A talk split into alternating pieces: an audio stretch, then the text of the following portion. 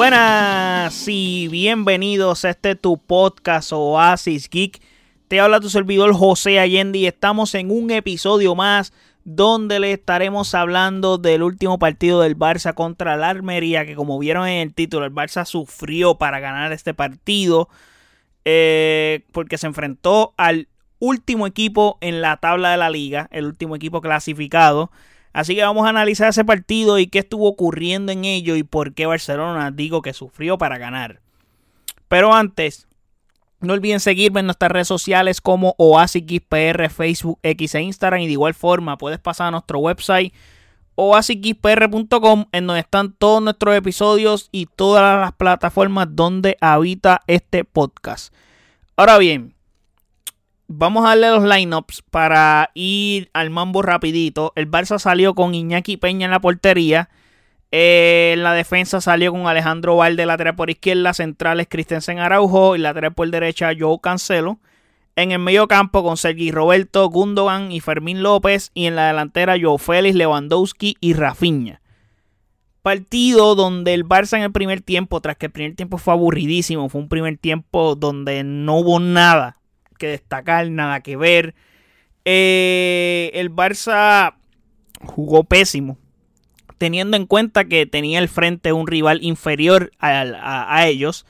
Esa es una y otra, pues como les mencioné, es el último equipo en la liga. Así que un equipo como este tú tenías que aplastarlo. No solamente ganarle, sino aplastarlo. No y si no lo aplastabas, pues por lo menos no pasa el trabajo para ganarle. Y este es el último partido que se juega de liga durante este año. Ya el Barça no va a jugar hasta el año que viene partido oficial y de liga especialmente. Y este partido estuvo un ida y vuelta. Un partido que, bueno, el Almería no es para que tú estés jugando un ida y vuelta constante. Y lo que sí tengo que resaltar es que maybe en el primer tiempo de lo mejor que vimos fue a Rafinha. Lo dije en el pasado episodio donde hablé del Barça y del pasado partido del Barça contra el Valencia, donde veo que Rafinha está viéndose cada vez mejor. Eh, la continuidad le está haciendo muy bien al jugador y creo que es uno de los jugadores que pues tienen que mantenerse continuos en el once inicial para que siga cogiendo confianza. Se ve que está cogiendo confianza y también está con mucho menos presión por el hecho de que la presión no está en él, la presión está en otros jugadores y la atención está en otros jugadores, pues también eso lo hace estar más cómodo en cancha. Otra cosa positiva que vi de Xavi en este partido es que comenzó a cansarse de las malas actitudes, de mano, de que el equipo no está funcionando. Y es que rápidamente en el segundo tiempo sentó a Joe Félix. Dijo, para el carajo, Joe Félix no está funcionando, va sentado. Y metió a Ferran que sí entró con energías, con ganas de buscar el partido, con ganas de anotar. Eh, y eso contagió al equipo. El equipo se enchufó junto a Ferran Torres y comenzó a jugar más dinámico. Fue un equipo mucho mejor en cancha, más entretenido. Comenzó a lucir muy bien. Lewandowski comenzó a lucir mucho mejor también. Aunque Lewandowski no sé qué le pasa. Está fallando. O no está metiendo muchas que para él son ocasiones de rutina. Ocasiones que son teniendo en cuenta el nivel de jugador que es él y el nivel de 9 que es él, muchas de esas, yo te acepto que falle, que, que, te atajen una, pero te están atajando casi todas. So, no marcó, tuvo unas cuantas y mínimo tienes que haber metido que sea una. Y en, pero eso sí, hay que darle crédito. Tuvo un pase espectacular para hacer la asistencia a gol a Sergi Roberto que tuvo su noche. Sergi Roberto anotó un doblete, gol de cabeza en tiro de esquina y una polémica porque el tiro de esquina que se pitó se supone que no fuera tiro de esquina. Cuando ves replay claramente es muy cierto. Eh, no era tiro de esquina, pero es una jugada que no revisa el bar. Eh, ese es un dato. Eh, so, si el árbitro la pita del otro lado, pues ahí no se puede hacer nada. No quita que es injusto, sí, definitivamente. Pero aquí no hay bar para ir a cuestionar y decir contra, pues hermano, había que revisarla, esto, lo otro. Mm, esa jugada no se revisa por, por las reglas. Es, injusto, sí, debería revisarse, sí, pero pues es lo que hay. No se puede hacer nada en contra de la regla ahí y quisiera decir más y despotricar, pero es que pues tú, en la regla está que no se puede, a que deben de enmendar al respecto esa regla para que ¿Se puede hacer algo? Sí. Estoy 100% de acuerdo. Y como y, lo digo aquí, no era tiro de esquina la jugada. Pero se cantó y el Barça lo aprovechó. No se puede hacer nada. Muchas que le han pitado al Barça en su contra que no han sido. So, eso sí, tú no puedes justificar un mal con otro mal. Eh, también. Pero pues, eh, en parte, pues como les dije, si se pitó y, y no hay bar para enmendarla, pues ya ahí no se puede hacer nada de verdad. Ahora, tengo que decir que el pase que le hizo Lewandowski a Sergi Roberto fue espectacular. Sergi Roberto entró filtrado, Lewandowski con un pasecito bombeado, excelente. Me gustó muchísimo esa jugada, anotó el gol de la victoria y ese segundo tiempo el Barça jugó muy bien. No obstante, seguimos cometiendo errores estúpidos, especialmente en el área de defensa. Ese segundo gol de la Almería fue devastador. Eh, y más que habíamos desaprovechado una o dos ocasiones donde podíamos haber ampliado más ese marcador. Y fue un error del portero. Pero hay que darle la verde a Iñaki Peña por el hecho de que sí se equivocó en esa jugada. Mano, Iñaki Peña no juega casi nunca. Y lo está haciendo muy bien. So, este es el primer error que comete y chocó con Ronald Araujo y pues este tipo de errores no pueden ocurrir, eso es muy cierto, pero también este chamaco no tiene la experiencia, no, no es como que le estoy tirando la toallita. Pero después hubo una jugada bien clave que el Barça pudo haber terminado empate este juego de un cabezazo de la Almería y este jugador hizo lo propio para entonces eh, atajar una pelota que pudo haber representado ese empate y perder tres puntos. Y en vez de tres ganar uno nada más. Me sigue, eso pudo compensar el error en ese sentido, aunque ese era su trabajo realmente, pero, eh, mano, el Barça tiene que tratar de ser mejor en defensa. Lo llevo repitiendo mucho y lucen feo, lucen feo constantemente, no saben retroceder, siempre los pillan mal parados, o hay que ser más organizado a la hora de atacar porque los defensas no se están organizando para retroceder ese tipo de cosas. Tenemos que ser mejores que ellos. Ahora, ofensivamente, estamos mejorando. Pero, como les dije, tenemos que tener un margen más pequeño de error en cometer errores. Porque no podemos seguir cometiendo estos errores. Y más cuando estamos a la ofensiva. Sí, se ve el equipo mejor. Lo que nos falta es anotar. Hay que ver que con la presencia ahora de Víctor Roque cuando llega el Barça, pues puede ser que las cosas cambien. No estoy esperando que Víctor Roque sea Luis Suárez cuando llegue y comience a anotar goles como a lo bestia. Pero puede ser un jugador que puede ser importante y puede ser una opción adicional en la delantera porque él es un 9. So, y puede ayudar al equipo bastante. Ahora, tenemos que enfocarnos en la actitud primeramente. Ya Xavi se nota que está cansado de la actitud de los jugadores, ya la presión le está llegando al cuello. Y creo que la Supercopa de España va a ser bien importante para el puesto de Xavi. Desafortunadamente, porque yo sigo pensando que Xavi no debería de ser despedido, pase lo que pase esta temporada. A menos que, bueno, no pase lo que pase, pero, mano, es que es contraproducente que que Xavi lo despidan. Xavi todavía está tercero en liga, ganó su grupo de Champions, sí, eh, lo que jode son las formas, pero el mismo Xavi lo dijo en la conferencia de prensa, este Barça no es el Barça del 2010, o hay que aceptarlo y hay que verlo y tomarlo como es. El Barça no es el Barça del equipo del 2010. No tenemos esos jugadores, esos jugadores no tienen esa calidad o no han llegado a ese nivel. No tienen un Leo Messi, no tienen un Iniesta, no tienen un mismo Xavi, no tienen un Busquets. Esos jugadores no están. So, eso es por una. Y defensivamente también, pues, no tiene los jugadores. Sí, tienes a Ronald Araujo, tienes a Cundé, pero Cundé no es el jugador que se fichó.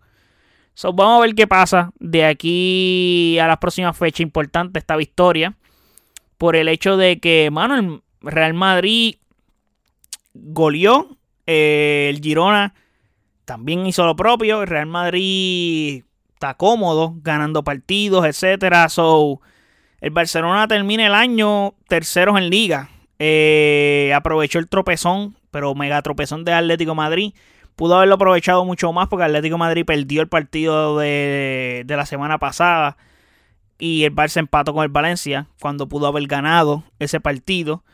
Eh, y dejó esa mala sensación de que se jugó brutal, pero no se ganó.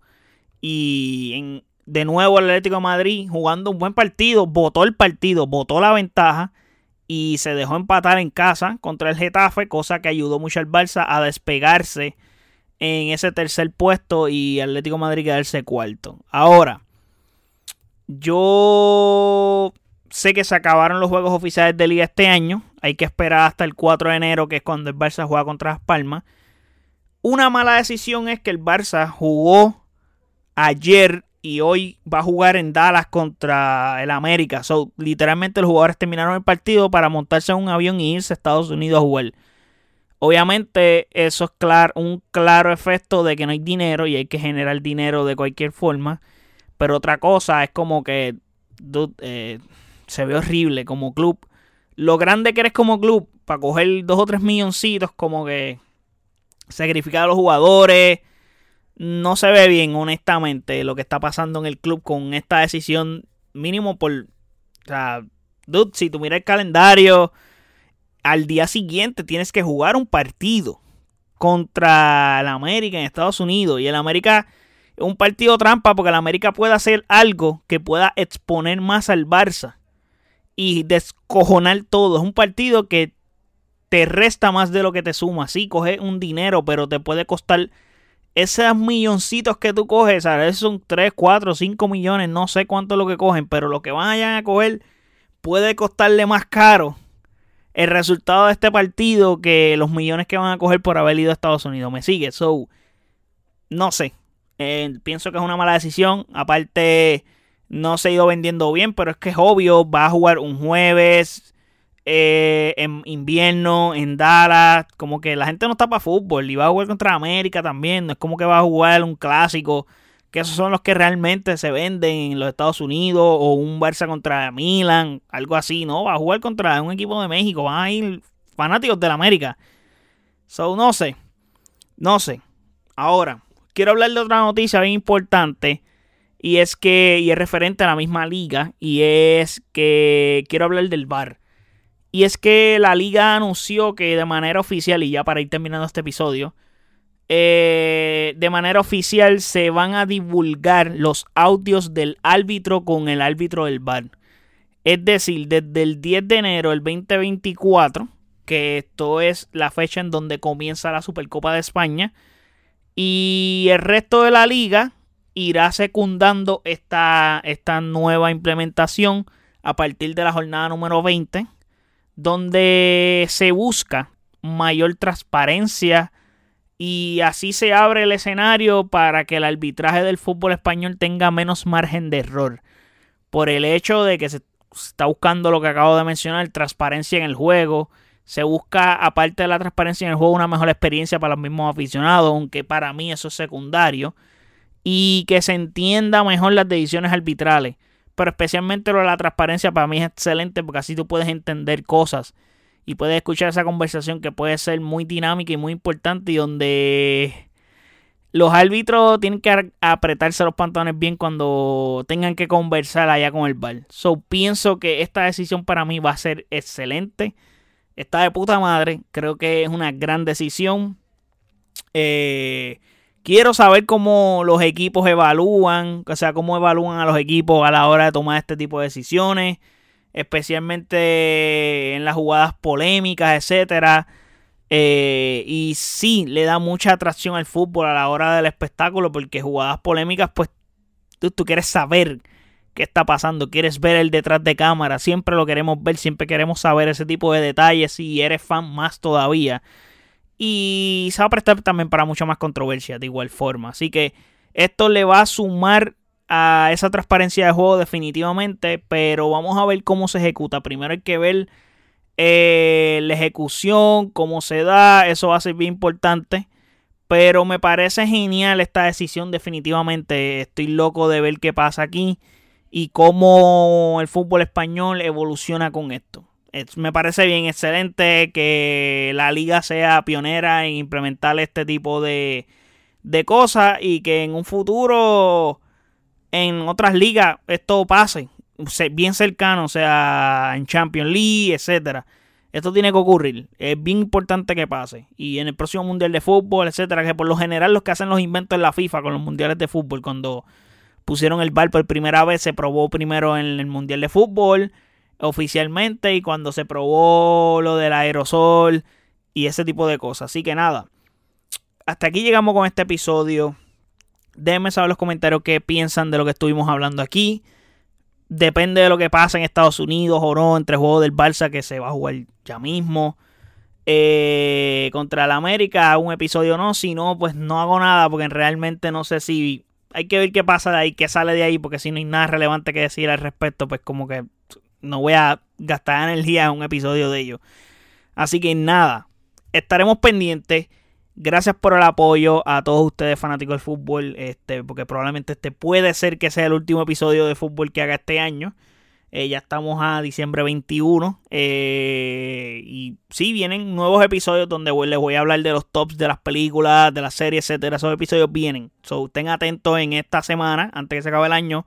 Los episodios van a estar arriba. Todavía es que me faltan una o dos películas por ver y ya cerrar, porque entonces ahí puedo decir, ok, las vi, todas las que, de todas las que vi, este es mi top. Porque yo hago el top a base de lo que yo vi, no hago el top de lo que hay, ni lo que salió, ni nada, de lo que yo vi. Obviamente salido estrenado este año.